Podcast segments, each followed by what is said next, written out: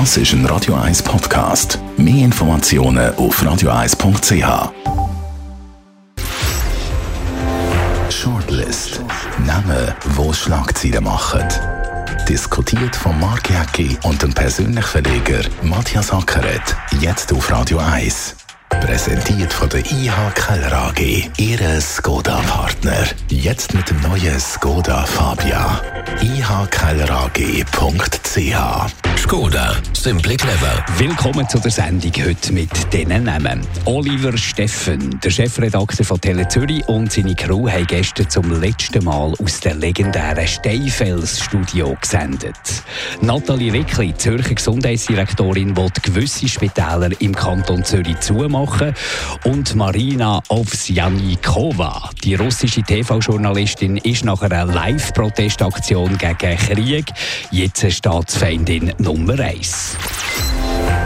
Da brauchst du also mehr als nur ein bisschen Mut. Wenn du hinger beim russischen Staatsfernsehen hinger die News-Sprecher stehst und das Plakat gegen Krieg führen hast, mehr noch du äh, kommunizierst, dass alles Propaganda sei, alles Lüge sei. Also unglaubliche Tat von dieser Journalistin, die weiß ja, wie das funktioniert.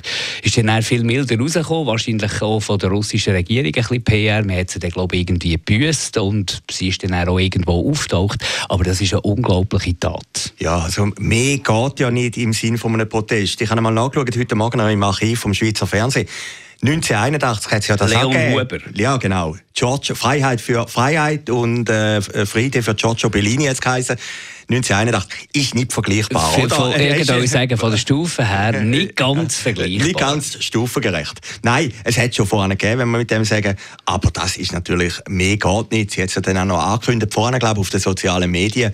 Aber dass sie so einen Scoop macht, mit dem hätte man eigentlich nicht können rechnen Wir hatten einen Bekannten gestern, oder einen Mitarbeiter von Radio 1, der einen Bekannten hat in Moskau, äh, so einen Chatverlauf äh, gezeigt. Und dort hat man deutlich gesehen, die haben wirklich zum Teil keine Ahnung, was da läuft. Die denken nicht, es ist Krieg. Die denken, das ist ein militärischer Einsatz. Äh, da geht es um, um, um hehre Ziel. Also die Propaganda ist schon wahnsinnig gefährlich. Und wir selber müssen auch immer aufpassen, dass wir nicht auf die Propaganda reingehen. Und wahrscheinlich gehen wir meistens gleich ab und zu mal äh, darauf hinein, sowohl hüben wie drüben.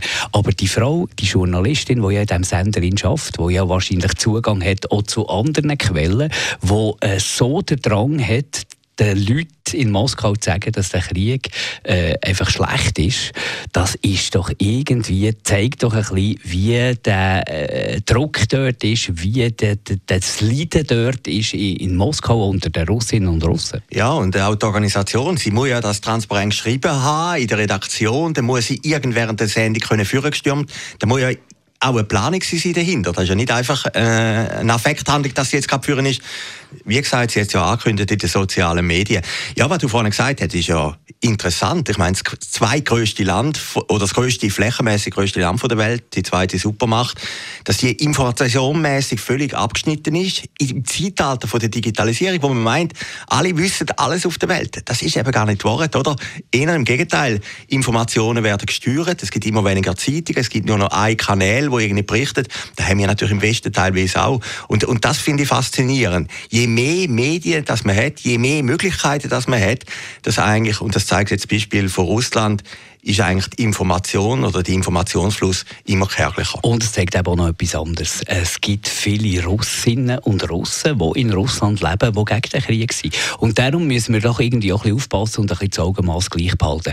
Weißt du, wenn jemand Putin nahe ist, befreundet ist und man den irgendwie abgrenzt, dann verstehe ich das noch. Aber da gibt es wahnsinnig viele Russinnen und Russen, äh, Künstlerinnen, äh, ich habe kürzlich gesehen, irgendwie äh, eine Kille, die ein Konzert hatte mit einer russischen äh, Violinistin, die das abgesagt hat und, und so solche Sachen. Also wir schütten zum Teil das Kind ein bisschen mit dem Bad aus. Ja, also die Reaktion ist schon brutal. Ich habe jetzt auch von Fällen gehört, also ich weiß nicht, ob es stimmt, aber man erzählt das, dass irgendwie russische Kinder in, in Zürcher Schulen abgeschlagen worden sind von anderen Schülerinnen und Schülern. Also man muss dann schon aufpassen, dass man irgendwie übergriffig wird. Und, und was ich jetzt auch noch interessant finde bei dem ganzen Krieg, oder der Ukraine-Krieg ist natürlich sehr nah, sehr brutal. Man sieht auch die Bilder. Äh, ich meine, Putin hat vorhin auch andere Kriege gemacht in dieser Brutalität. Tschetschenienkrieg, dann in Georgien, dann in Syrien, wo er sogar mit Giftgas eingeschritten ist, oder? Das hat uns eigentlich alles viel weniger berührt, oder? Es war auch ein Krieg gewesen. Aber wie jetzt die Ukraine eigentlich immer näher zu uns kommt, ist ein Teil eigentlich von unserer Wohnung geworden. Gehen wir zum nächsten Namen, gehen wir zu der Nathalie Rickli. Da sind wir definitiv wieder zurück in Zürich angekommen. Die Zürcher Gesundheitsdirektorin, die will gewisse Spitäler im Kanton von dieser ominösen Spitalliste nehmen. Das ist eine Leistungsauftragsliste. Und da gibt es natürlich Geld für die Spitäler. Und da ist man jetzt drüber gegangen und hat geschaut, welche Spitäler rentieren, welche eher weniger. Und da sind gewisse Spitäler natürlich drei, glaube die da ein bisschen shaky sind. Und äh, eins ist ziemlich klar, äh, dass das Zugang wird. Wir darüber können reden. Die sind alle natürlich konsterniert und trotzdem glaube ich, Nathalie Richli macht das Richtige. Ja, es ist aber ein bisschen evergreen in der Zürcher Politik. Also man weiß ja da, man hat ja Nathalie Rickli auch ein bisschen abgeschoben als Gesundheitsdirektorin. Man hat ja nicht geahnt, dass nachher die Pandemie kommt, wie das eigentlich das Unangenehmste ist, die Spitäler Spitalschliessung. Verena Diener hat das schon gemacht. In den 90er oder in den Nullerjahren hat es die berühmte Liste gegeben. Und, und, und der Mechanismus ist ja eigentlich immer der gleiche. Man sagt dann, der und der Spital muss schließen und dann gibt es natürlich Opposition aus den Regionen raus. Und, das ist ja klar, in den Regionen. Wieder, ja, dann du, hast, wieder an, du bist ja. zum Teil mit einem Spital aufgewachsen. Genau. Du hast Emotionen dazu. Dort sind Leute, die arbeiten, die alles geben jeden Tag. Also durchaus verständlich, dass du da als Spital, als Personal, als Bevölkerung, die mit dem Spital eben aufgewachsen ist, dass du da emotional reagierst und dich dagegen wehrst. Völlig verständlich, völlig verständlich. Aber trotzdem muss auch die andere Seite Seite gesehen. Wir können nicht immer über Gesundheitskosten klagen, über Ausgaben klagen und, und nachher äh, Spitäler weiterlaufen, die nachweislich nicht rentieren. Ich kann mich erinnern, wir hatten mal irgendeinen, äh, der sich damit beschäftigt hat, das ist schon über zehn Jahre her, hat mir mal gesagt, ich glaube, es ist schon so von einem Wirtschaftsprüfungsunternehmen, hat mir mal gesagt, äh, wir haben viel zu viele Spitäler. Und ich dachte, hey, das gibt es doch gar nicht, wir haben doch nicht zu viele Spitäler, braucht, muss doch jeder in der kürzesten Zeit in ein Spital können. Aber es ist schon lange ein Thema, dass wir eigentlich fast überversorgt sind. Ist natürlich kollidiert jetzt ein bisschen mit den Schlagzeilen rund um die Pandemie, wo man immer gesagt hat, zu wenig, zu wenig Bett und, und so solche Sachen. Aber eben auch zu wenig Personal. Und wenn man dann die ganze Rechnung macht, dann muss man wahrscheinlich eben schon sagen, wir sind zu teuer im Gesundheitswesen. Nein. wegen zu viel äh, Versorgung. Man muss ihr attestieren, dass sie den wirklich unpopulären Entscheid oder der Bericht eigentlich jetzt veröffentlicht hat. Es ist ja verschoben worden, hätte schon vor einem Jahr sein, wegen der Pandemie ist es jetzt gegen Hindern verschoben worden. Ich finde, sie hat auch noch eine subtile Lösung getroffen. Also sie sagt ja nicht eine Schlüssel, es ist so ein bisschen eine Stufe Objekt, oder? Sie sagt, wenn die Spitäler sich privat können finanzieren können, können sie weitermachen, oder? Sie kommen einfach die Grundversorgungsgebühren nicht über. Also es ist da eher subtil und ja, jeder Gesundheitsdirektor oder Direktorin im Kanton Zürich muss sich mit dieser Frage auseinandersetzen und er weiß genau, aus diesen Regionen kommt die Opposition. Und, und jeder muss sich natürlich auch von diesen Spitalbetreiberinnen und Betreibern muss natürlich kämpfen für die Spital, das verstehe ich auch Natürlich, oder? Und jeder Politiker, und da kommt natürlich dazu, darum motiviert der Job niemand in erster Linie machen. Du weißt natürlich dann genau, wenn du jetzt zum Beispiel sagst, anfoltern am Albis, dann hast du noch ein halbes Säuleamt gegen dich du wirst dann auch wieder mal in Wahlen, oder? Und du willst ja die Stimme wieder. Also von dem her finde ich das schon noch ein taffer Job und da muss ich gleich mal sagen, Hut ab, dass sie das gemacht hat, dass sie die Liste vorgelegt hat. Sie hat auch gesagt, wir machen keinen Heimatschutz, oder? Das ist natürlich gleich. Sie ist ja nicht äh, Speerspitze. Ja klar, sie nimmt ja auch ihre ja, ja. staatlichen... Aber sie ist äh, natürlich eine Person, die vorne dran steht, oder? Also ja, natürlich. klar, oder? Man sagt, Frau Rickli hat die geschlossen, oder? Und äh, da muss ich sagen, da braucht schon eine politische Courage. Es gibt ja die, die, es gibt ja die Kriterien, es gibt die Listen und offenbar, und das glaube ich jetzt, in der Gesundheitsdirektion werden alle Spitäler nach den genau gleichen Kriterien beurteilt. Und wenn man da sieht, etwas ist nicht wirtschaftlich, wenn es nicht wirtschaftlich ist, dann braucht es offensichtlich auch nicht. Äh, dann muss man dort natürlich, wir können nicht eben immer über höhere Krankenkassenprämien jammern und nachher irgendwie Amoklauf emotional werden, wenn irgendwie Spitäler zugemacht werden. Ja, das ist halt der Mensch, das haben wir schon ein paar Mal diskutiert oder? Wenn sie dann selber trifft, dann, dann bist du plötzlich was nicht mehr... Verständlich äh, was verständlich ist, dann denkst du plötzlich anders, oder? Und was Nathalie Rickli auch gesagt hat, der Sog nach Zürich, oder, ist natürlich schon da. Das höchstwahrscheinlich alle mehr oder weniger wenn am Schluss in ein, Zürcher, in ein Stadtzürcher Spital gehen.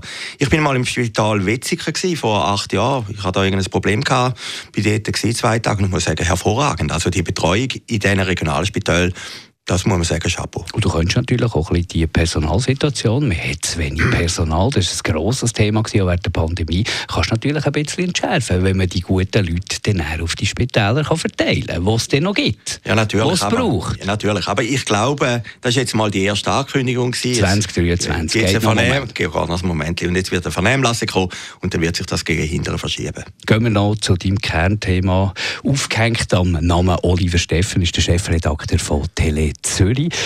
Er und seine Crew haben gestern zum letzten Mal aus dem legendären Steinfels-Studio gesendet. Seit es Tele Zürich gibt, war mit dem Steinfels-Areal, also wirklich geschichtsträchtig. Von dort aus ist nicht nur Tele Zürich und Zürich bespielt worden, von dort ist echte Pionierarbeit geleistet worden. Und ich darf dich jetzt zu deinem Monolog bitten, wo ich ja nicht wahnsinnig viel dazu beitragen kann. Aber du bist Mann der ersten Stunde. Ja, ich bin also immer noch dankbar, dass mich der Roger Schawinski im 94 das Team aufgenommen hat. Ich bin der Letzte, der gekommen ist. Der Hampi Björgin war Chefredakteur auf Schaffhausen, hat mich dort gekannt und der hat mich dann Roger Schawinski vorgestellt. Und ich bin eigentlich der Letzte vom Urteam, das er dann im April 94 engagiert hat. Und das ist dann gestartet eben in dem Steinfelsareal 3. Oktober 1994. Also das war schon noch historisch. Gewesen.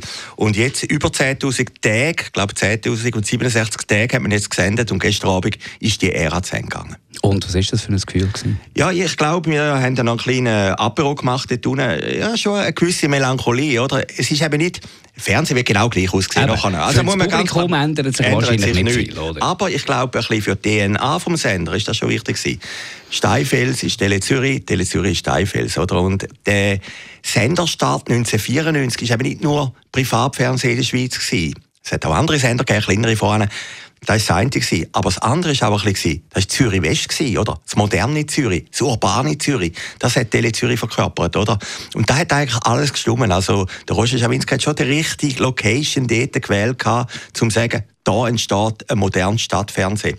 Und das geht jetzt ein bisschen zu Ende, oder? Aber man hat ja gesehen, zwischenzeitlich ist auch das Internet aufgekommen, die Medienlandschaft hat sich geändert, vielleicht ist man auch nicht mehr so an einen Standort gebunden. Aber ich habe schon eine gewisse Melancholie. Aber Fernsehen wird ja immer noch von Leuten gemacht, nicht von Robotern. Also da muss man auch noch sagen. Und die Leute, die tragen ja das, was sie leben und erleben, was sie sehen, in dem Steinfelsareal zum Beispiel, in dem, in dem Schmelztiegel dort, tragen sie ja näher raus zu den Zuschauerinnen und Zuschauern. Jetzt ist Tele Zürich eigentlich ganz außen am Stadtrand. Ja, es ist direkt neben dem Schweizer Fernsehen und liegt auch noch an dem kleinen Bächli, nämlich am berühmten Leutschenbach. Das ist schon ein bisschen symbolträchtig. Nein, das alte Tele Zürich ist der Aufbruch von Zürich West, oder? Und äh, das hat vielleicht auch im Sender, im Pioniersender vom Roger Schawinski, hat man das dann auch können merken. Aber spielt es jetzt noch eine Rolle in dem Fall, dass man jetzt im Stadtrand ist? Nein, äh, Zürich ist eine grosse Stadt und, und das ist ja immer noch Zürich, es ist ja nicht Opfiken. Ich glaube, man wird das nicht so merken. Es ist auch einfach technisch noch interessant. Was neu ist, ist, dass die Redaktionen von Tele Zürich Radio 24, im Internetportal Zürich Today, dann auch noch die anderen Lokalsender von Peter Wanner, also äh, die im Aargau, Bern, Luzern, St. Gallen, die werden alle von dem neuen Studio ausgesteuert. Also Tele Zürich verliert Nein, vielleicht... natürlich schon auch noch Leute in diesen jeweiligen Orten. Natürlich, ja, aber das Technische, oder? Tele Zürich verliert vielleicht ein bisschen ein Alleinstellungsmerkmal. Oder? Es ist natürlich jetzt einer von mehreren Sendern in dem Senderimperium. Aber das ist organisatorisch und alle kostenmäßig kann man das auch begründen. Aber ich als alter Nostalgiker oder einer, der dabei war am Anfang, ich bedauere das ein bisschen. Danke vielmals, das war die Shortlist von heute. Wir hören uns wieder nächste Woche. Shortlist mit dem Mark Jäcki und dem Matthias Ackeret zum Nachlesen und Abonnieren als Podcast auf radioeis.ch.